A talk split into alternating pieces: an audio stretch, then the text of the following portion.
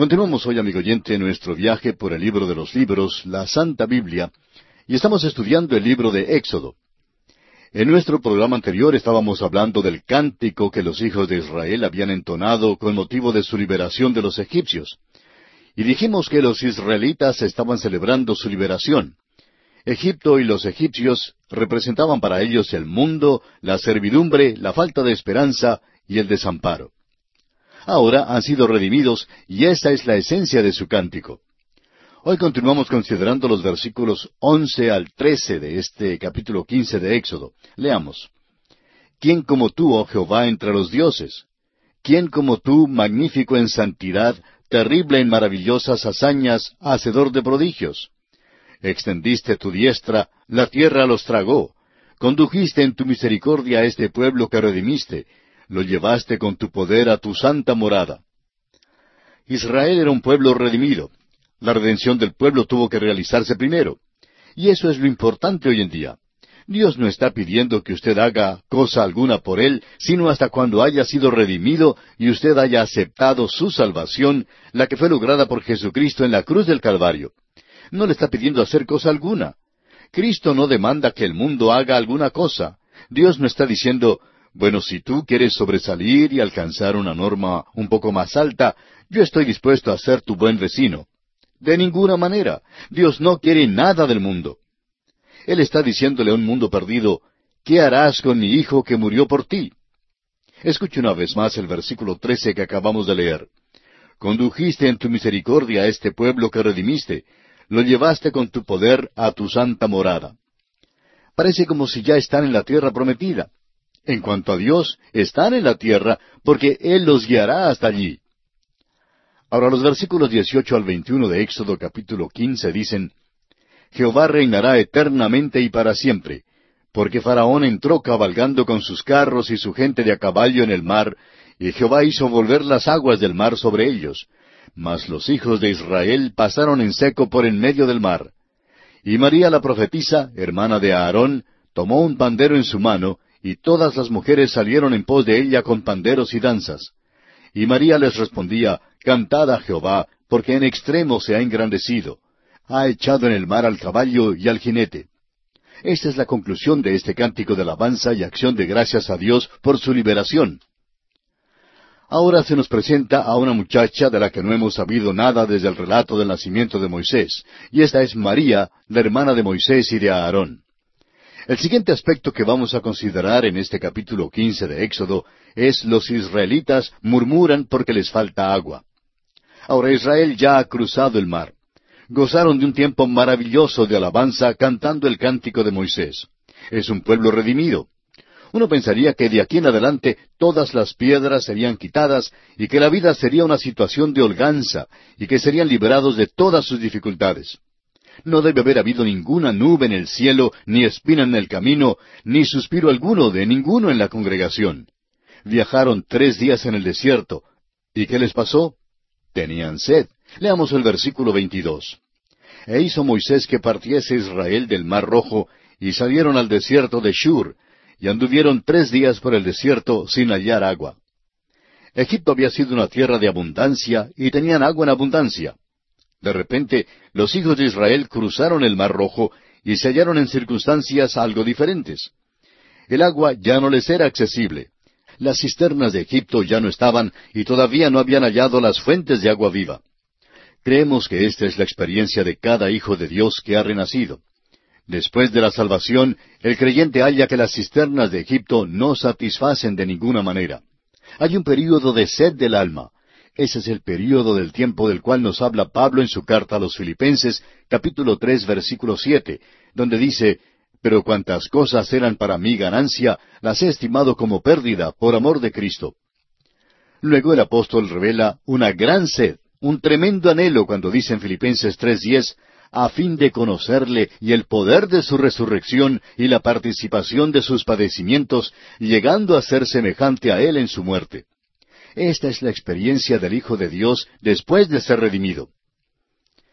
El doctor J. Vernon McGee, autor de estos estudios bíblicos, contaba la siguiente experiencia personal. Recuerdo, decía él, el tiempo cuando Dios puso su mano sobre mí de una manera muy definida, y me di cuenta que debía prepararme para el ministerio. Llegué a conocer la paz de Dios al confiar en Cristo. Quería estudiar para el ministerio, pero en ese entonces estaba trabajando en un banco y andando con unos amigos que no tenían ninguna restricción. Yo creía que me estaba gozando muchísimo. En realidad, hasta fui presidente de un comité de baile. En aquellos días siempre se tenía que contrabandear el licor para los bailes. Yo había entregado mi vida al Señor, pero decidí no romper enseguida mis asociaciones mundanales. Decidí ir al baile aquella noche, aunque resolví que no bailaría. Simplemente me pararía con los hombres solos y conversaría con los demás. Yo diría que me ofrecieron una bebida por lo menos una docena de veces y cada vez rehusé beber. Por fin me encontré con un joven que trabajaba conmigo en el banco y quien guardaba cierto rencor contra mí. Me habían ascendido a un puesto mayor, decía el doctor Magui, y él nunca me había perdonado por eso. No era culpa mía porque yo no estaba encargado del banco y yo no era quien decidía los ascensos. Pues él nunca me había perdonado. Aprovechaba cada oportunidad para vengarse de mí de alguna manera u otra. Y en esa noche del baile me dijo, Este sí que es un buen lugar para estar un predicador. También se servía de un lenguaje acérrimo para remacharme el clavo. Llegué a la conclusión de que todo lo que él había dicho era correcto, y como un perrito azotado descendí la escalera y salí a la calle. Podía oír tocar la orquesta en la distancia y casi volví al baile. Quise regresar y decirle al joven, pues creo que me quedaré aquí con mis amigos. Pero gracias a Dios que no volví, concluyó el doctor Magui. Amigo oyente, siempre hay aquel viaje al desierto después de que uno es salvo. Uno tiene un poquito de sed, pero las cisternas de Egipto simplemente no satisfarán más. Muchos cristianos recién nacidos buscan el agua viva y no saben dónde hallarla. El evangelista Juan en el capítulo siete de su Evangelio, versículo treinta y siete, dice En el último y gran día de la fiesta, Jesús se puso en pie y alzó la voz diciendo Si alguno tiene sed, venga a mí y beba. Amigo oyente, venga a Él en la palabra de Dios y así podrá saciar su sed. El tener sed, pues, y el no hallar agua fue la primera experiencia de los israelitas en el desierto. Y ahora ellos tienen una segunda experiencia que no fue mucho mejor que la primera. Escuche usted, leamos los versículos 23 al 26 de este capítulo 15 de Éxodo. Y llegaron a Mara, y no pudieron beber las aguas de Mara porque eran amargas. Por eso le pusieron el nombre de Mara. Entonces el pueblo murmuró contra Moisés y dijo, ¿Qué hemos de beber? Y Moisés clamó a Jehová, y Jehová le mostró un árbol, y lo echó en las aguas, y las aguas se endulzaron. Allí les dio estatutos y ordenanzas, y allí los probó, y dijo, Si oyeres atentamente la voz de Jehová tu Dios, e hicieres lo recto delante de sus ojos, y dieres oído a sus mandamientos, y guardares todos sus estatutos, Ninguna enfermedad de las que envié a los egipcios te enviaré a ti, porque yo soy Jehová tu sanador. Su segunda experiencia al otro lado del mar fue con el agua amarga de Mara. Han ido un viaje de tres días por el desierto y tienen sed. Cuando por fin llegan al agua, es amarga y no sirve para beber. Al considerar su experiencia, recuerde usted que los hijos de Israel ahora son redimidos. Mara estaba en la misma senda donde Dios los guiaba. Él había elegido Mara para ellos. Es posible que usted no se dé cuenta de esto, pero el oasis de Mara es una experiencia cristiana muy normal. Cuando una experiencia desagradable llega al cristiano, por lo general es una cosa confusa y perturbadora. Algunos dicen, ¿por qué permite Dios que esto me suceda? Yo no puedo decir por qué ciertas cosas vienen a las vidas de los cristianos, pero sí sé que Dios no los está castigando nos está educando y preparando para alguna cosa. El Señor dijo que tendríamos dificultad en el mundo. En la misma senda suya hay una experiencia mara. En la senda de cada creyente hay una mara. Dios lo ha ordenado todo. Alguien ha dicho, los chascos de la vida son destinados por Dios. Y esta es una declaración verdadera. Un joven dijo una vez a su pastor, yo quería ir al instituto bíblico, quería prepararme para la obra misionera, pero mi papá murió y tuve que proveer para mi familia, y al fin, pues, no pude ir al instituto. La superintendente del departamento de señoritas en una iglesia era una bella joven, la cual también era muy dulce y una persona que nunca se quejaba por nada. Se había encanecido prematuramente, y una vez preguntó al pastor por qué era así. En un tiempo ella estaba comprometida para casarse con uno de los jóvenes más guapos en la iglesia. Se iban a casar, pero él tuvo que ir a la guerra y fue muerto. Y esto causó que su cabello se encaneciera. Aquello, pues, fue la mara en su vida. Hay muchos contratiempos, chascos y tristezas en la vida. Los planes suyos, amigo oyente, pueden ser deshechos como un rompecabezas. Es posible que usted tenga un pequeño sepulcro en algún flanco de una colina. Permítanos decirle, amigo oyente, que todos tenemos nuestras maras. No las podemos evitar. No podemos pasar por un lado, ni saltarlas por encima, ni atravesarlas por algún túnel. Dios usa un hierro ardiente para marcarnos. Recuerdo, siendo yo niño, que cuando marcaban las vacas y los terneros, se utilizaba un hierro candente para eso. Y las vacas y terneros berreaban del dolor. Yo por mi parte me sentía triste al verlos así, pero de allí en adelante todo el mundo sabía a quién pertenecía ese ganado por su marca. Después que un ternero o una vaca era marcada con hierro candente, no se perdería. Y amigo oyente, Dios ha hecho eso con nosotros hoy en día. Ahora, ¿qué fue lo que endulzó el agua amarga de Mara? Se nos dice que un árbol echado al agua lo endulzó. Deuteronomio 21-23 dice, No dejaréis que su cuerpo pase la noche sobre el madero, sin falta lo enterrarás el mismo día, porque maldito por Dios es el colgado, y no contaminarás tu tierra que Jehová tu Dios te da por heredad. Y en Gálatas 3:13 el apóstol Pablo dice, Cristo nos redimió de la maldición de la ley, hecho por nosotros maldición, porque está escrito, Maldito todo el que es colgado en un madero. Jesucristo murió en un árbol y es aquella cruz que endulza las experiencias de la vida. Gustó la muerte por cada hombre y quitó el aguijón de la muerte. El apóstol Pablo nos dice en su primera carta a los Corintios capítulo quince versículo cincuenta y cinco, ¿Dónde está, oh muerte, tu aguijón? ¿Dónde, oh sepulcro, tu victoria? Sí, amigo oyente, es la cruz de Cristo la que endulza las experiencias amargas de la vida. Leamos ahora el versículo veintisiete de este capítulo quince de Éxodo que estamos considerando. Y llegaron a Elim, donde había doce fuentes de aguas y setenta palmeras, y acamparon allí junto a las aguas. Elim era un lugar de bendición y frutos en abundancia. Había setenta palmeras y doce fuentes de agua. Después de la amargura de Mara, Dios guió a su pueblo a Elim.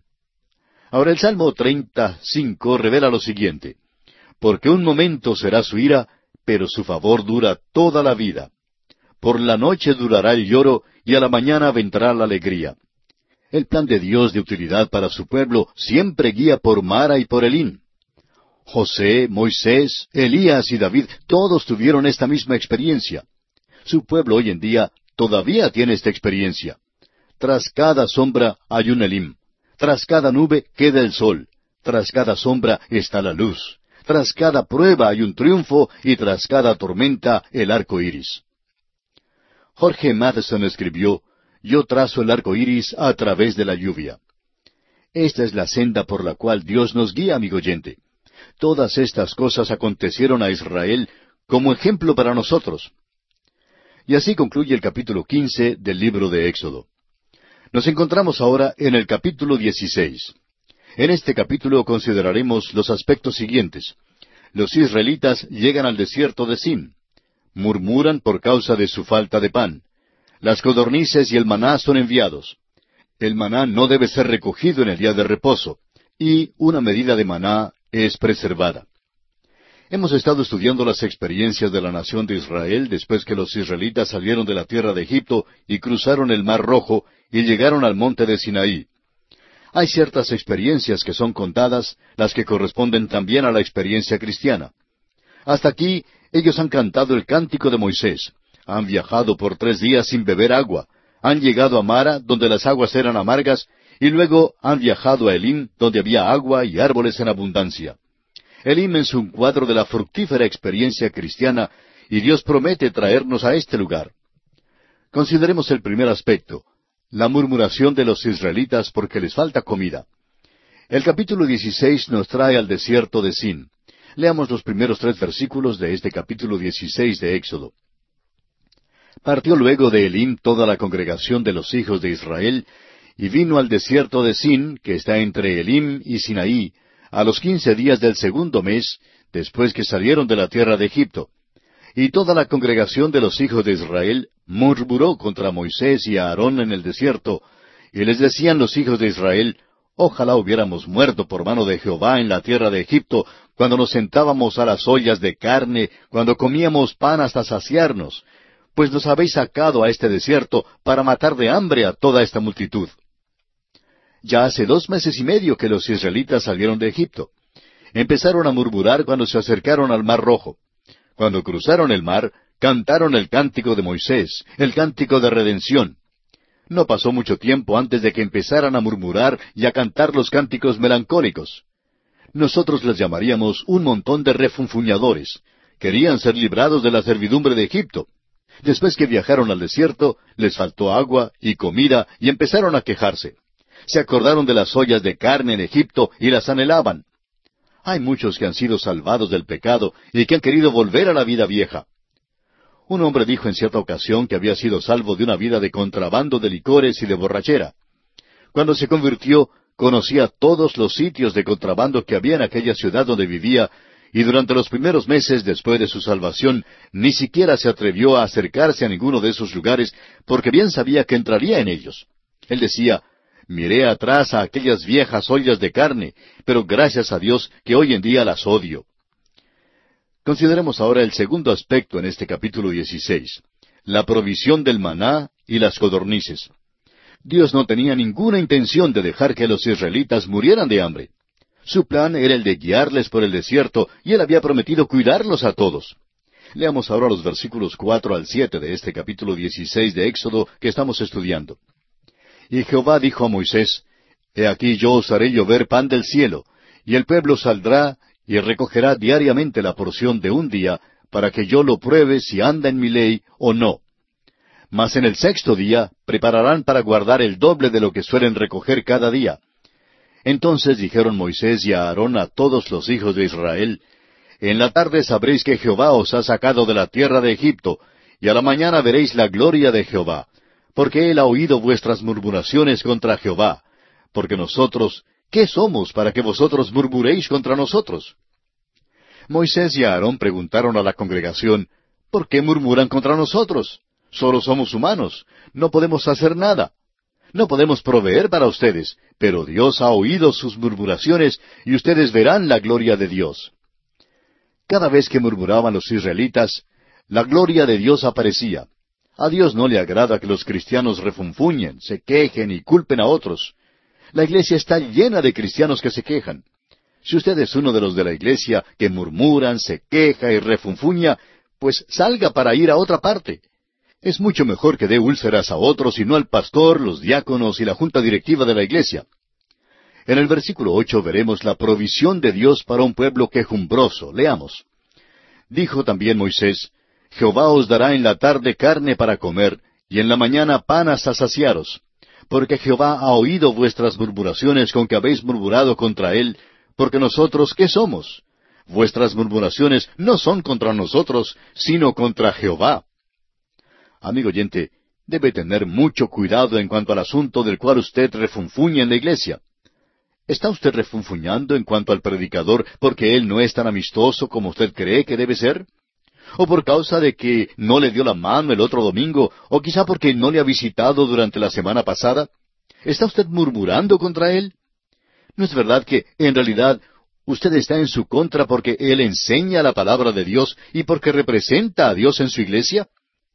A veces nosotros los predicadores murmuramos también, y por eso mismo todos debemos tener mucho cuidado de no murmurar contra Dios.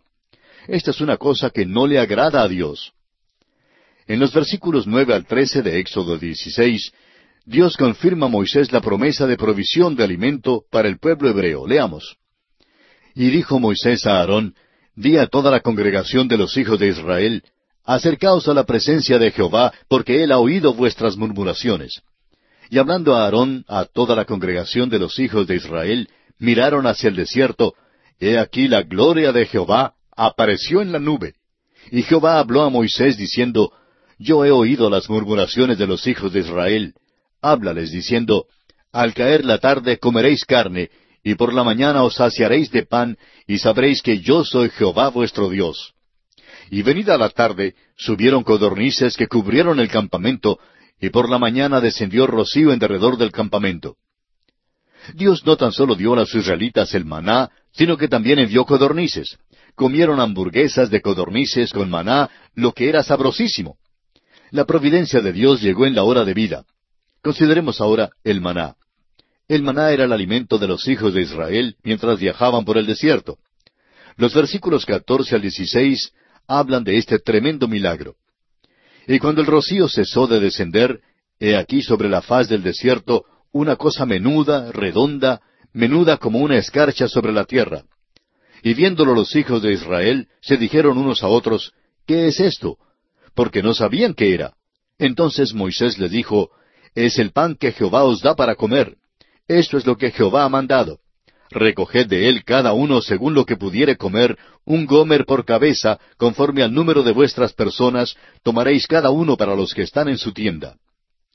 Los israelitas debían recoger solamente el maná suficiente para cada día.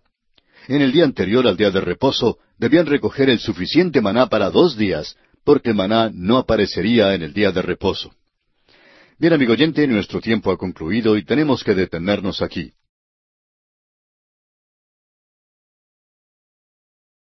Continuamos hoy, amigo oyente, nuestro recorrido por el libro de Éxodo. En nuestro programa anterior estábamos considerando el maná, y dijimos que el maná era el alimento de los hijos de Israel mientras viajaban por el desierto. Los israelitas debían recoger solamente el maná suficiente para cada día. En el día anterior al día de reposo debían recoger lo suficiente para dos días, porque el maná no aparecería en el día de reposo. Leamos ahora los versículos 19 al 21 de Éxodo 16. Y les dijo Moisés, Ninguno deje nada de ello para mañana. Mas ellos no obedecieron a Moisés, sino que algunos dejaron de ello para otro día, y crió gusanos, y hedió, y se enojó contra ellos Moisés. Y lo recogían cada mañana, cada uno según lo que había de comer, y luego que el sol calentaba, se derretía. El maná debía ser recogido cada mañana, cada hombre debía recogerlo. Esto debía ser una experiencia personal. El maná habla del Señor Jesucristo como el pan de vida. El Evangelio según San Juan, capítulo seis, versículos treinta y dos al treinta y cinco, confirma esto cuando dice, Y Jesús les dijo, De cierto, de cierto os digo, no os dio Moisés el pan del cielo, mas mi Padre os da el verdadero pan del cielo, porque el pan de Dios es aquel que descendió del cielo y da vida al mundo. Le dijeron, Señor, danos siempre este pan. Jesús les dijo, yo soy el pan de vida. El que a mí viene nunca tendrá hambre, y el que en mí cree no tendrá sed jamás. El maná, amigo oyente, representa a Cristo como el pan de vida que descendió del cielo para dar su vida por el mundo. Jesucristo es el verdadero pan. Él es quien nos da vida y alimento. Leamos ahora los versículos 25 y 26 de este capítulo 16 de Éxodo. Y dijo Moisés, Comedlo hoy, porque hoy es día de reposo para Jehová. Hoy no hallaréis en el campo. Seis días lo recogeréis, mas el séptimo día es día de reposo, en él no se hallará. El día de reposo fue dado a Israel antes de darse formalmente la ley.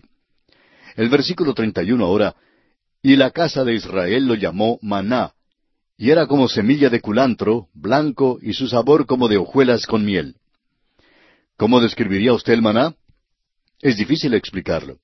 Era una comida maravillosa que contenía todas las vitaminas que Israel necesitaba, y tenía un sabor a casi cualquier clase de comida que ellos quisieran o que a ellos se les ocurriera. Era una comida provocativa, pero causó que la gente extranjera se quejara. En el libro de Números, capítulo once, versículos cuatro y cinco, se relata un incidente que nos ayuda a comprender correctamente en cuanto al maná. Dice en este pasaje, y la gente extranjera que se mezcló con ellos tuvo un vivo deseo, y los hijos de Israel también volvieron a llorar y dijeron, ¿quién nos diera comer carne? Nos acordamos del pescado que comíamos en Egipto de balde, de los pepinos, los melones, los puerros, las cebollas y los ajos. Hasta aquí el pasaje de Números capítulo once. La gente extranjera deseaba estos alimentos en el desierto, estando lejos de la tierra de Egipto. La lista de la comida que echaban de menos incluía aquellos alimentos que crecían sobre o debajo de la tierra. Eran condimentos sin mucho valor alimenticio verdadero, tal como los pepinos, los melones, los puerros, las cebollas y los ajos. Cuando usted come estos alimentos, amigo oyente, su aliento no es de lo más agradable. Alguien ha dicho que comer una manzana por día mantiene alejado al doctor, pero si usted come una cebolla por día, mantiene alejado a todo el mundo. Estos son los alimentos que comen los del mundo. No satisfacen porque no son sino condimentos. La gente extranjera se acordó de lo que comían en Egipto y lo echaban mucho de menos. Ahora, en números once, otra vez, versículo seis, leemos, Y ahora nuestra alma se seca, pues nada sino este maná en nuestros ojos. Se quejaban de que no había nada para comer sino el maná. Ahora el versículo siguiente de números once, el versículo siete dice, Y era el maná como semilla de culantro, y su color como color de bedelio. Es como si Dios estuviera diciendo, Vea pues, estas personas menosprecian la comida mía, la cual es como el pollo frito, los helados y el postre, todos reunidos en uno. El maná no era una comida monótona, pero la gente extranjera no quería comerla. Números capítulo once versículo ocho continúa diciendo, El pueblo se esparcía y lo recogía, y lo molía en molinos, o lo majaba en morteros, y lo cocía en caldera, o hacía de él tortas. Su sabor era como sabor de aceite nuevo. Fíjese usted, podían molerlo, majarlo, cocerlo en caldera o preparar un plato cocido en cacerola. Probablemente publicaron un libro de recetas para la cocina con mil una recetas. Los israelitas, sin embargo, menospreciaban la comida celestial de Dios y se quejaban de tener que comerla. Se cansaron de comer el maná. Anhelaban las ollas de carne de Egipto. Querían volver a aquello de lo cual habían sido liberados. De vez en cuando querían hacer un recorrido hacia Egipto para conseguir los puerros y los ajos. Hay cristianos hoy en día que necesitan desprenderse del mundo. Un cristiano no debe seguir viviendo en el mundo, no debe seguir comiendo la comida de Egipto y viviendo de las cosas de Egipto. Si hace esto, no puede servir a Dios, no puede vivir para Dios, no tendrá la paz de Dios en su corazón. Debe haber un rompimiento total con Egipto.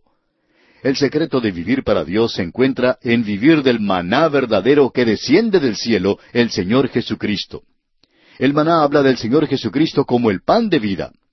El Evangelio de Juan, capítulo seis, versículos treinta y dos al treinta y cinco, confirma esto. Y Jesús les dijo, De cierto, de cierto os digo, no os dio Moisés el pan del cielo, mas mi Padre os da el verdadero pan del cielo. Porque el pan de Dios es aquel que descendió del cielo y da vida al mundo. Le dijeron, Señor, danos siempre este pan. Jesús les dijo, Yo soy el pan de vida, el que a mí viene nunca tendrá hambre, y el que en mí cree no tendrá sed jamás. Volvamos ahora a nuestro capítulo que estamos considerando, el capítulo 16 de Éxodo, y leamos los versículos 32 y 33. Y dijo Moisés, Esto es lo que Jehová ha mandado. Llenad un gomer de él y guardadlo para vuestros descendientes, a fin de que vean el pan que yo os di a comer en el desierto, cuando yo os saqué de la tierra de Egipto. Y dijo Moisés a Aarón, Toma una vasija y pon en ella un gomer de maná, y ponlo delante de Jehová, para que sea guardado para vuestros descendientes. En el arca del testimonio, que se describe en gran detalle en la parte final del libro de Éxodo, se colocó una vasija de maná. En realidad en el arca se colocó tres cosas. Primero, la vara de Aarón que había reverdecido. En segundo lugar, la vasija de maná. Y en tercer lugar, las tablas con los diez mandamientos. La ley habla del hecho de que sólo Cristo cumplió la ley, la cumplió por usted y por mí. El maná también habla de la muerte de Cristo por nosotros. Él es provisto como la comida espiritual para nosotros. La vara de Aarón que había reverdecido habla de su resurrección. Solo a Cristo Jesús le fue posible satisfacer las demandas de Dios. Solo Él puede salvar, y nos puede salvar porque derramó su propia sangre en la cruz. Por esta causa Dios extiende su misericordia al hombre, al pecador. Leamos ahora los versículos finales de este capítulo 16 del libro de Éxodo, los versículos 35 y 36, que dicen, Así comieron los hijos de Israel maná cuarenta años hasta que llegaron a tierra habitada. Maná comieron hasta que llegaron a los límites de la tierra de Canaán y un gomer es la décima parte de un efa. Estos dos versículos nos dicen que los israelitas comieron el maná por cuarenta años, y nos dicen también cuál era su ración diaria. Cuando al fin llegaron a la tierra prometida, el maná cesó y de nuevo comieron del fruto de la tierra. Créalo o no, amigo oyente, también se quejaron entonces del fruto de la tierra. Descubrieron que después de todo, el maná era una comida provocativa. El hecho es que era exótica comparada con el fruto de la tierra. Lo interesante en cuanto a esto es que muchas personas viven de las experiencias después de que son salvados. Han ido a la cruz, la que habla de la muerte de nuestro Señor Jesucristo, pero siguen hablando solo en cuanto a sus propias experiencias. Cuando se paran para dar un testimonio, simplemente hablan de sus experiencias. A ellos no les gusta el estudio bíblico porque es el fruto de la tierra que demanda trabajo para cosecharse. Amigo oyente, es la palabra de Dios lo que el Señor quiere que comamos. Si usted todavía no ha gustado del maná celestial, le sugerimos que venga a Cristo y podemos asegurarle que le gustará en gran manera. El Salmo 34, versículo 8 dice, Gustad y ved que es bueno Jehová, dichoso el hombre que confía en él. Además, Juan capítulo 6, versículo 51 dice, Yo soy el pan vivo que descendió del cielo. Si alguno comiere de este pan, vivirá para siempre. Y el pan que yo daré es mi carne, la cual yo daré por la vida del mundo. Y así, amigo oyente, concluye nuestro estudio del capítulo 16 del libro de Éxodo. Y nos encontramos ahora en el capítulo 17. En este capítulo consideraremos estos aspectos. Los israelitas murmuran de nuevo. Esta vez quieren beber agua en Refidim. Luego Dios envía a Moisés a Horeb para conseguir agua de la roca. En tercer lugar, Aarón y Ur sostienen los brazos de Moisés, e Israel vence a Amalek. En cuarto lugar, Moisés edifica un altar a Jehová Nisi. Los hijos de Israel han salido de la tierra de Egipto y marchan en el desierto. Están en camino al monte Sinaí. Por el camino, Israel ha tenido siete experiencias que describen la vida cristiana. Recuerde usted que estas cosas les acontecieron como ejemplo y están escritas para amonestarnos a nosotros, a quienes han alcanzado los fines de los siglos. Esto es lo que nos dice Pablo en su primera carta a los Corintios capítulo 10 versículo 11. Todos los creyentes hacen bien si leen, si atienden estas lecciones. Estas lecciones nos son dadas en forma de cuadro y su significado es muy claro. Al viajar por el desierto, los hijos de Israel tienen sed y de nuevo murmuran. Leamos los primeros tres versículos de este capítulo 17 de Éxodo. Toda la congregación de los hijos de Israel partió del desierto de Sin por sus jornadas, conforme al mandamiento de Jehová, y acamparon en Refidim. Y no había agua para que el pueblo bebiese. Y altercó el pueblo con Moisés y dijeron, Danos agua para que bebamos. Y Moisés les dijo, ¿Por qué altercáis conmigo? ¿Por qué tentáis a Jehová? Así que el pueblo tuvo allí sed y murmuró contra Moisés y dijo, ¿Por qué nos hiciste subir de Egipto para matarnos de sed a nosotros, a nuestros hijos y a nuestros ganados? Los hijos de Israel se quejaban todo el tiempo. Tan pronto les falta algo, ya empiezan a quejarse. Dios bondadosamente suple su necesidad y al presentarse algo nuevo empiezan a llorar, a quejarse y a culpar a otros. Creemos que Moisés se está poniendo un poquito impaciente con Israel. Veamos el versículo cuatro de Éxodo 17. Entonces clamó Moisés a Jehová, diciendo, ¿Qué haré con este pueblo? De aquí a un poco me apedrearán. A estas alturas es probable que Moisés esté listo a entregar su trabajo a otro. Moisés está desconcertado a causa de las murmuraciones de Israel. Muchas iglesias que se creen sanas y robustas se encuentran en la misma condición espiritual. Fíjese ahora, amigo oyente, en la provisión de Dios para Israel. Leamos el versículo cinco. Y Jehová dijo a Moisés, Pasa delante del pueblo y toma contigo de los ancianos de Israel, y toma también en tu mano tu vara con que golpeaste el río, y ve. Esta es la misma vara que le fue dada a Moisés cuando regresó a Egipto. Debía ser el poder de Moisés y el símbolo de su autoridad. Ahora los versículos seis y siete de Éxodo diecisiete dicen, He aquí que yo estaré delante de ti allí sobre la peña en Horeb, y golpearás la peña y saldrán de ella aguas, y beberá el pueblo. Y Moisés lo hizo así en presencia de los ancianos de Israel. Y llamó el nombre de aquel lugar Masa y Meriba, por la rencilla de los hijos de Israel, y porque tentaron a Jehová diciendo, ¿Está pues Jehová entre nosotros o no? Esta es la primera mención de la peña y las aguas que salen de aquella peña. Ahora, ¿qué representa la peña? No se nos deja solo a nuestra conjetura, ni a especulaciones, ni a nuestra sabiduría La peña, amigo oyente, es el Espíritu Santo de Dios, según lo explica el apóstol Pablo en su primera carta a los Corintios, capítulo diez, versículos uno al cuatro, donde dice Porque no quiero, hermanos, que ignoréis que nuestros padres todos estuvieron bajo la nube, y todos pasaron el mar, y todos en Moisés fueron bautizados en la nube y en el mar, y todos comieron el mismo alimento espiritual, y todos bebieron la misma bebida espiritual, porque bebían de la roca espiritual que los seguía, y la roca era Cristo. El pan que Israel comía era el maná, el cual era un cuadro de Cristo, el pan de vida. Cristo también es el agua de vida, y la roca describe a Cristo. Los israelitas debieron edificar su fundamento sobre esta roca que es sólida, pero dudaron a Dios y estaban edificando su fundamento sobre lo que se desvanecería. Israel se apoyaba en telarañas y en cañas rotas, y su nube de dudas les escondía la cara de Dios.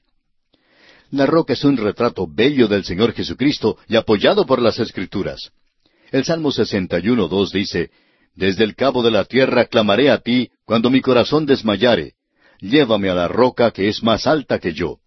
De nuevo el salmista dice en el Salmo 78.35, y se acordaban de que Dios era su refugio y el Dios altísimo su redentor. Luego en Mateo capítulo 16 versículo 18, el mismo Señor Jesucristo dijo, Y yo también te digo que tú eres Pedro, y sobre esta roca edificaré mi iglesia, y las puertas del Hades no prevalecerán contra ella.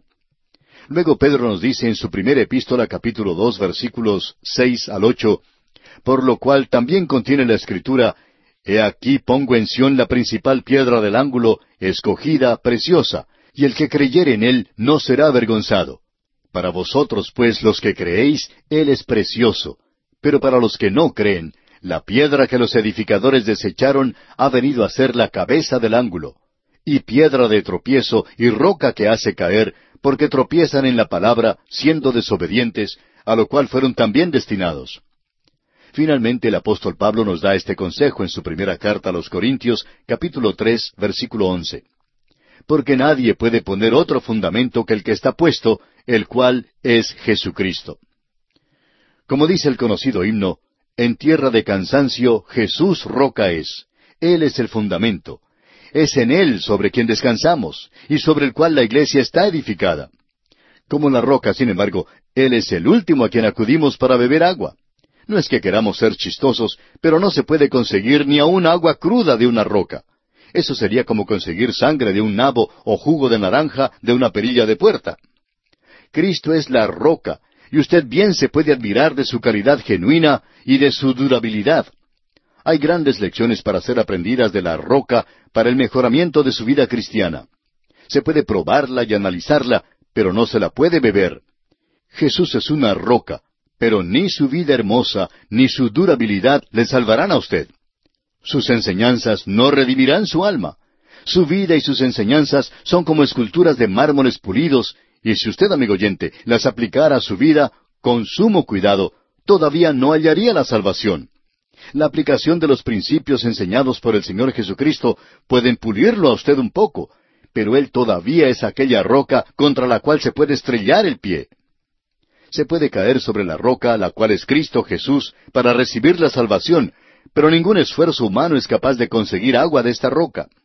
Fue solamente cuando la roca fue golpeada, cuando salió el agua que da vida. Jesús fue crucificado, y sólo el creer que Él murió en su lugar y que llevó sus pecados en aquella cruz, le salvará a usted. La roca golpeada es así un cuadro de la muerte de Jesucristo. En el libro de números se nos dice por segunda vez que los hijos de Israel se quejaron de que no tenían agua. La primera vez que Israel murmuró en cuanto a tener sed, Dios le dijo a Moisés que golpeara la peña, y las aguas manaron a borbotones. En números, sin embargo, Dios le dio unas instrucciones diferentes a Moisés.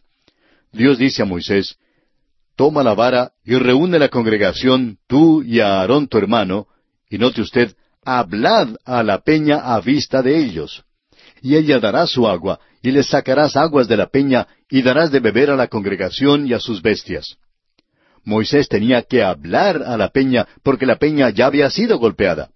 Cristo fue crucificado hace dos mil años, y cuando él dijo en la cruz, consumado es, fue consumado de veras.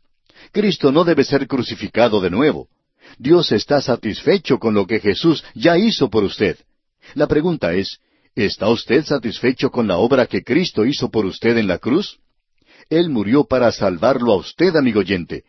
Todo lo que Dios exige es que usted crea en su Hijo Jesucristo. Desde la peña, Cristo Jesús, manan las bendiciones espirituales hoy en día. Las aguas de bendición manan a borbotones para aliviar los labios abrazados de sed. El apóstol Pablo nos dice en Efesios 1.3, Bendito sea el Dios y Padre de nuestro Señor Jesucristo, que nos bendijo con toda bendición espiritual en los lugares celestiales en Cristo. La peña fue golpeada una sola vez, y de ella mana una abundancia de agua. La fuente está llena hasta el borde. El río está lleno de margen a margen. El mundo entero no es capaz de contener esta agua. Sin embargo, a pesar de eso, hay muchas almas de hombres que en el día de hoy se encuentran marchitas o secas y sus lenguas están abrazadas por la sed. Millones de personas están muriendo por falta de la bebida espiritual. El caudal ha sido cortado, apiñado con troncos por causa de las dudas, corroído por el pecado y aislado por la indiferencia. El canal también está cerrado por los diques de aquellos que profesan conocer a Cristo, pero que en realidad no lo conocen. Amigo oyente, estamos perturbados y nos sentimos tristes al mirar a nuestro alrededor. El mundo tiene sed. Y ahora le preguntamos a usted personal y particularmente, ¿ha acudido usted a aquella peña golpeada para beber del agua de vida? Dios dice que si se bebe de aquella agua, usted no tendrá sed jamás. Si no lo ha hecho, amigo oyente, le invitamos a que lo haga en esta hora. Esta es su oportunidad. Acuda a la roca y beba en abundancia del agua viva para que pueda obtener hoy mismo, en forma gratuita, la vida eterna. Es nuestra oración que Dios le ayude a hacerlo.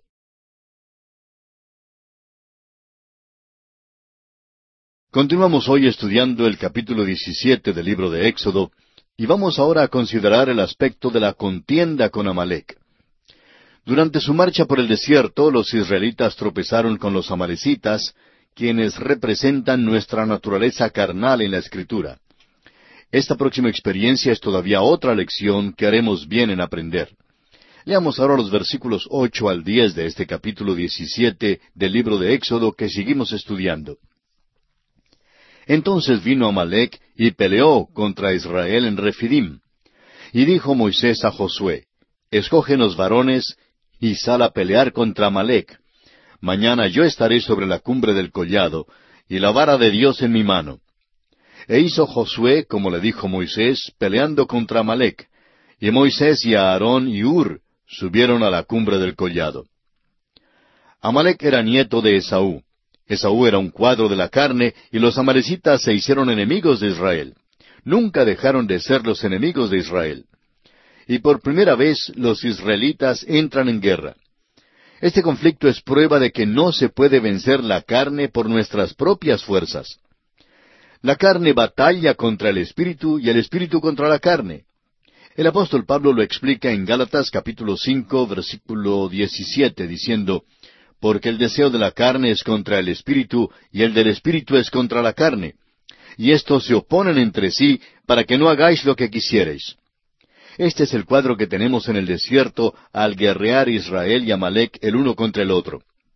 Ahora los versículos once y doce dicen, Y sucedía que cuando alzaba Moisés su mano, Israel prevalecía, mas cuando él bajaba su mano, prevalecía Amalek.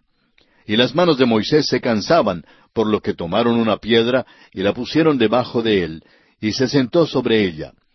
Y Aarón y Ur sostenían sus manos, el uno de un lado y el otro de otro. Así hubo en sus manos firmeza hasta que se puso el sol. Una observación cuidadosa revela que en realidad la batalla fue peleada sobre la cumbre del monte. Fue peleada por la oración. Esta batalla no fue ganada por la habilidad de los israelitas de pelear porque no eran soldados con experiencia ni aptos todavía para la guerra. Esta batalla fue peleada y ganada por Moisés. El momento en que Moisés ya no podía alzar sus manos, los hijos de Israel empezaban a perder la batalla. Si no hubiera sido por Moisés, Israel hubiera fracasado. Ahora, lo importante para recordar nosotros es que el Espíritu Santo es el único que nos puede dar la victoria sobre la carne. La victoria se gana al andar el creyente en el Espíritu. Cuando usted y yo, amigo oyente, actuamos independientemente del Espíritu, Amalek o la carne gana una victoria fácil. Nos inclinamos por naturaleza a complacer la carne, pero cuando alzamos las manos en la oración como lo hizo Moisés, entonces será posible vencer la carne. Leamos ahora los versículos trece y catorce de este capítulo diecisiete de Éxodo. Y Josué deshizo a Amalek y a su pueblo a filo de espada. Y Jehová dijo a Moisés, Escribe esto para memoria en un libro, y di a Josué que raeré del todo la memoria de Amalek de debajo del cielo. La hora ha llegado para considerar a este hombre Josué. Es él quien seguirá a Moisés. Ya ha sido preparado para este puesto. Es un hombre ordinario, pero Dios lo está preparando para la tarea que tiene por delante. Dios también nos dice en este pasaje que Él raerá del todo la memoria de Amalek de debajo del cielo. Es decir, Dios acabará con la carne, y gracias a Dios por eso. Cuando el Señor lleve al cielo a la iglesia, la cambiará.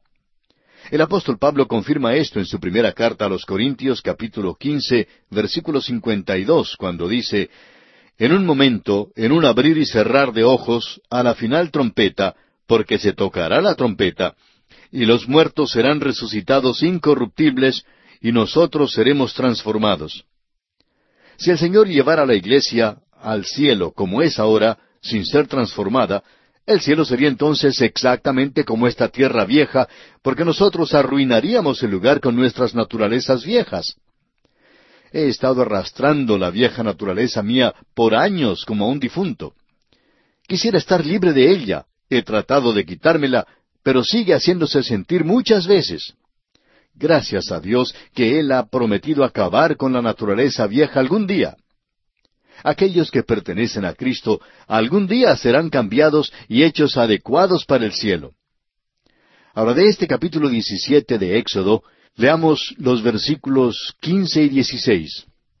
Y Moisés edificó un altar, y llamó su nombre Jehová Nisi, y dijo, por cuanto la mano de Amalek se levantó contra el trono de Jehová, Jehová tendrá guerra con Amalek de generación en generación.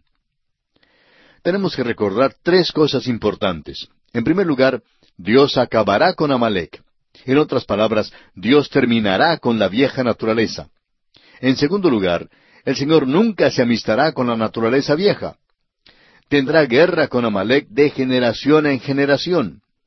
Y en tercer lugar, este conflicto constante continuará mientras vivamos en estos cuerpos en esta vida. La carne y el espíritu siempre pelearán la una contra el otro. Solo el Espíritu Santo de Dios nos puede dar la victoria total. Y esto, amigo oyente, tenemos que reconocerlo. Y aquí concluye el capítulo 17 del libro de Éxodo. Y nos encontramos ahora en el capítulo 18. En este capítulo consideraremos cuatro aspectos principales. En primer lugar, Jetro, el suegro de Moisés, lleva a la esposa y a los dos hijos de Moisés a él. En segundo lugar, Moisés hospeda a Jetro. En tercer lugar, Jetro da el consejo de nombrar jueces, consejo que es aceptado por Moisés. Y en cuarto lugar, Jetro sale a su tierra. En el capítulo 18 llegamos a la última de las siete experiencias que tuvieron los hijos de Israel entre Egipto y el monte Sinaí. Dios ha estado guiando a Moisés directamente por medio de la revelación, pero ahora Moisés se dirige a la sabiduría del mundo para buscar ayuda en lugar de acudir a Dios para revelación. Consideremos ahora la visita de Jetro, suegro de Moisés. Jetro, sacerdote de Madián, visita a Moisés trajo consigo a la esposa de Moisés y los dos niños. Mientras que están con Moisés, se gozan de una visita amable de una reunión familiar. Para esto vamos a leer los primeros doce versículos de este capítulo dieciocho de Éxodo. Oyó Jetro, sacerdote de Madián, suegro de Moisés, todas las cosas que Dios había hecho con Moisés y con Israel, su pueblo, y cómo Jehová había sacado a Israel de Egipto. Y tomó Jetro, suegro de Moisés, a Séfora, la mujer de Moisés, después que él la envió, y a sus dos hijos. El uno se llamaba Gersón, porque dijo, Forastero he sido en tierra ajena, y el otro se llamaba Eliezer, porque dijo, El Dios de mi padre me ayudó y me libró de la espada de Faraón. Y Jetro, el suegro de Moisés, con los hijos y la mujer de éste, vino a Moisés en el desierto, donde estaba acampado junto al monte de Dios, y dijo a Moisés, Yo, tu suegro Jetro, vengo a ti con tu mujer y sus dos hijos con ella. Y Moisés salió a recibir a su suegro, y se inclinó y lo besó. Y se preguntaron el uno al otro cómo estaban, y vinieron a la tienda. Y Moisés contó a su suegro todas las cosas que Jehová había hecho a Faraón y a los egipcios por amor de Israel, y todo el trabajo que habían pasado en el camino, y cómo los había librado Jehová. Y se alegró Jetro de todo el bien que Jehová había hecho a Israel al haberlo librado de mano de los egipcios. Y Jetro dijo, Bendito sea Jehová que os libró de mano de los egipcios y de la mano de Faraón, y que libró al pueblo de la mano de los egipcios. Ahora conozco que Jehová es más grande que todos los dioses, porque en lo que se ensoberbecieron prevaleció contra ellos. Y tomó Jetro, suegro de Moisés, holocaustos y sacrificios para Dios. Y vino a Aarón y todos los ancianos de Israel para comer con el suegro de Moisés delante de Dios. Es interesante notar la relación maravillosa entre Moisés y su suegro. Parece ser muy íntimo. Moisés le informa de todo lo que Dios ha hecho en guiar a los israelitas en su salida de Egipto. Jetro manifiesta un gran interés en todo lo que Moisés le cuenta. El hecho es que cuando Moisés salió para darles la bienvenida, besó a su suegro, pero nada se dice en cuanto a Moisés besando a su esposa. Este pasaje tampoco dice nada en cuanto a Moisés alegrándose al ver a sus hijos. Todo parece confirmar nuestra conclusión previa de que la relación familiar de Moisés no era como debía ser. Otra cosa de interés es el cambio en Jetro. Es probable que fuera escéptico en Madián, cuando Moisés anunció que iba a librar a los israelitas de su servidumbre en Egipto. Estamos seguros que Jetro les dijo a sus vecinos, No sé qué le ha pasado a mi yerno, tiene ideas grandes. Él cree que Dios le ha llamado para librar a los israelitas de Egipto. Simplemente no creo que Dios al cual sirve él pueda hacer eso. Bueno, Dios sí lo hizo. Y al parecer esto trajo a Jetro a un conocimiento salvador de Dios. Esto se deja ver por el hecho de que ofreció holocaustos y sacrificios a Dios. Veamos ahora que el consejo de Jetro de nombrar jueces es aceptado por Moisés. Leamos los versículos 13 al 27 de Éxodo 18. Aconteció que al día siguiente se sentó Moisés a juzgar al pueblo, y el pueblo estuvo delante de Moisés desde la mañana hasta la tarde. Viendo el suegro de Moisés todo lo que él hacía con el pueblo, dijo, ¿Qué es esto que haces tú con el pueblo? ¿Por qué te sientas tú solo y todo el pueblo está delante de ti desde la mañana hasta la tarde? Y Moisés respondió a su suegro, Porque el pueblo viene a mí para consultar a Dios. Cuando tienen asuntos, vienen a mí, y yo juzgo entre el uno y el otro, y declaro las ordenanzas de Dios y sus leyes. Entonces el suegro de Moisés le dijo, No está bien lo que haces. Desfallecerás del todo, tú y también este pueblo que está contigo, porque el trabajo es demasiado pesado para ti. No podrás hacerlo tú solo. Oye ahora mi voz, yo te aconsejaré, y Dios estará contigo. Está tú por el pueblo delante de Dios, y somete tú los asuntos a Dios y enseña a ellos las ordenanzas y las leyes, y muéstrales el camino por donde deben andar y lo que han de hacer. Además, escoge tú de entre todo el pueblo varones de virtud, temerosos de Dios, varones de verdad, que aborrezcan la avaricia, y ponlos sobre el pueblo por jefes de millares, de centenas, de cincuenta y de diez. Ellos juzgarán al pueblo en todo tiempo, y todo asunto grave lo traerán a ti, y ellos juzgarán todo asunto pequeño. Así aliviarás la carga de sobre ti y la llevarán ellos contigo. Si esto hicieres, y Dios te lo mandare, tú podrás sostenerte y también todo este pueblo irá en paz a su lugar. Y oyó Moisés la voz de su suegro e hizo todo lo que dijo. Escogió Moisés varones de virtud entre todo Israel, y los puso por jefes sobre el pueblo, sobre mil, sobre ciento, sobre cincuenta y sobre diez. Y juzgaban al pueblo en todo tiempo, el asunto difícil lo traían a Moisés y ellos juzgaban todo asunto pequeño. Y despidió Moisés a su suegro y éste se fue a su tierra. Jetro sugirió que se nombraran jueces para ayudar a Moisés a atender los problemas del pueblo. Alguien dirá, bueno, ¿y qué tiene de malo su sugerencia? Bien, de momento todo parece ser bueno. Es obvio que el suegro de Moisés lo amaba y que tenía respeto por él y que hasta era un entusiasta en cuanto a él. Trajo a la esposa e hijos de Moisés con él y pasaron unos días visitando a Moisés. Jetro vio cuán ocupado estaba Moisés y se presenta con una sugerencia para ayudar a aliviar su carga. Una cosa debe ser recordada, y es que hay dos clases de sabiduría en el mundo, la sabiduría de Dios y la sabiduría de este mundo. La proposición de Jetro fue basada en la sabiduría de este mundo. Cuando uno sigue el ejemplo del mundo, no mira a Dios.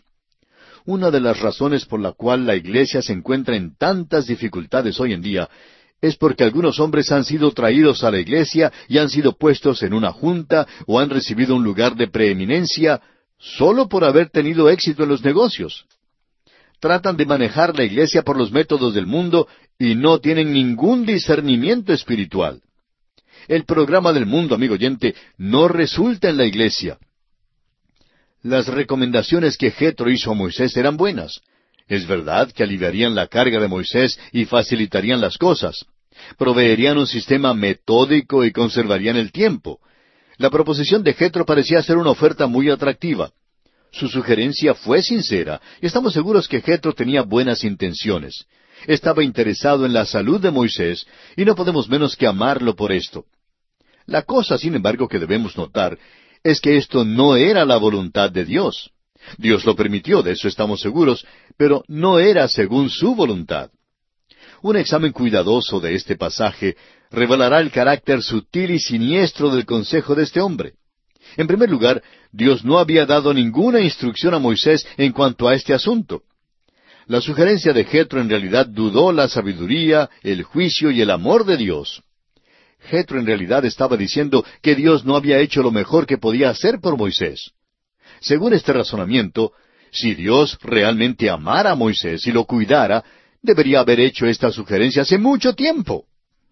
Amigo oyente, oímos tras la declaración de Jetro el siseo de la serpiente que se dio a conocer hace tantos años allá en el huerto de Edén.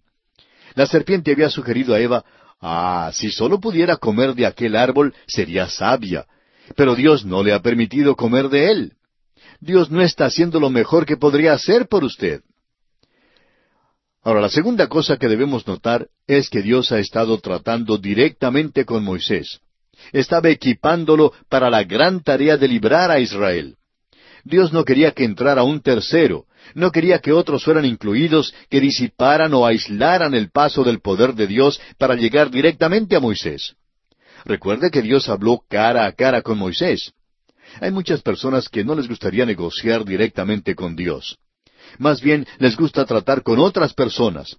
Prefieren ir por medio de un hombre, por medio de una iglesia, una ceremonia, un libro o aún por un concierto. Todas estas cosas tienen su lugar, pero debemos ir directamente a Dios. Amigo oyente, Él quiere que usted como individuo llegue y no un gentío. Lo tercero en lo cual debemos fijarnos al considerar este pasaje es que la organización creada por la sugerencia de Jetro fue reemplazada por Dios mismo. Veamos la acertada decisión de Dios en el libro de Números capítulo once, versículo dieciséis, que dice Entonces Jehová dijo a Moisés, Reúneme setenta varones de los ancianos de Israel, que tú sabes que son ancianos del pueblo y sus principales, y tráelos a la puerta del tabernáculo de reunión y esperen allí contigo. Y yo descenderé y hablaré allí contigo, y tomaré del Espíritu que está en ti, y pondré en ellos. ¿Se fija usted que es el Espíritu que aviva y da poder al hombre? Hay quienes creen que lo que le hace falta a la iglesia para tener éxito son métodos adecuados. Pero Dios dice que lo que hace falta son líderes sobre los cuales el Espíritu de Dios descanse. Ahora mismo hay muchos predicadores que se portan algo tontamente porque tratan de identificarse con la generación de ahora. Dicen que quieren comunicarse con la nueva generación. Aún hay un seminario en el sur de California, en los Estados Unidos, que se especializa en identificarse y comunicarse con jóvenes. Nunca hemos oído decir que en realidad hayan llegado a tocar los corazones y las vidas de los jóvenes allá en esa parte del mundo. Simplemente no lo pueden hacer. Amigo oyente, Dios no necesita de un método, ni de una organización, ni de números, ni de un sistema, ni de ritual, ni de buenas obras para lograr que sea hecha su voluntad. Dios arrolla toda la sabiduría de este mundo para que no haya nada entre nuestra alma y Él, para que no haya ninguna caña rota sobre la cual apoyarse. La sabiduría de este mundo y la sabiduría de Dios son contradictorias, tanto así que una es la verdadera sabiduría y la otra es tontería. El apóstol Pablo en su primera carta a los Corintios capítulo tres versículos dieciocho y diecinueve nos dice, Nadie se engaña a sí mismo, si alguno entre vosotros se cree sabio en este siglo, hágase ignorante para que llegue a ser sabio. Porque la sabiduría de este mundo es insensatez para con Dios, pues escrito está, Él prende a los sabios en la astucia de ellos. El mismo apóstol Pablo nos dice en su primera carta a los Corintios capítulo dos versículo cuatro que ni mi palabra ni mi predicación fue con palabras persuasivas de humana sabiduría, sino con demostración del Espíritu y de poder. No debemos ser vivos ni usar el acercamiento intelectual para ganar a los hombres para Cristo. Lo que necesitamos, amigo oyente, es la sabiduría de Dios para guiarnos. Necesitamos el poder de Dios y no los métodos nuevos. Amigo oyente, ¿depende usted de la sabiduría del mundo? ¿O mira a Dios para que le guíe con aquella sabiduría que proviene de arriba? Es nuestra oración, amigo oyente, que si usted todavía está mirando y confiando en la sabiduría del mundo, en esta misma hora cambie de táctica y ponga su mirada directamente en Dios y pida de Él la verdadera sabiduría que le guiará por la senda que conduce a la gloria y a la vida eterna. Y aquí concluye el capítulo 18 del libro de Éxodo. Y ahora en el tiempo que nos resta, vamos a entrar preliminarmente en el capítulo 19 de Éxodo. En este capítulo consideraremos los siguientes aspectos. Israel llega al monte Sinaí. Moisés da el mensaje de Dios al pueblo. El pueblo responde.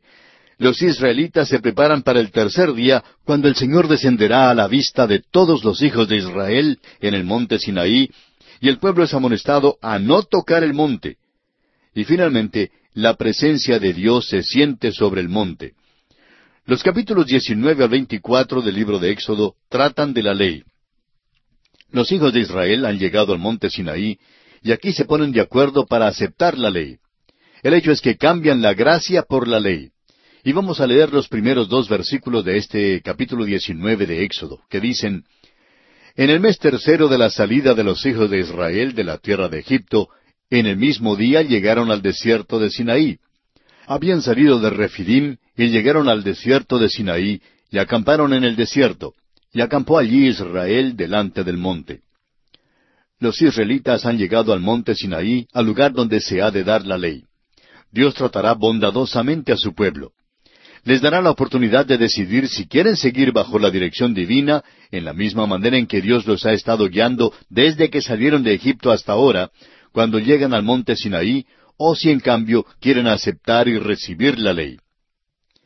Y bien, nuestro tiempo ha tocado a su fin en esta oportunidad, así es que continuaremos la consideración de este capítulo 19 en nuestro próximo programa.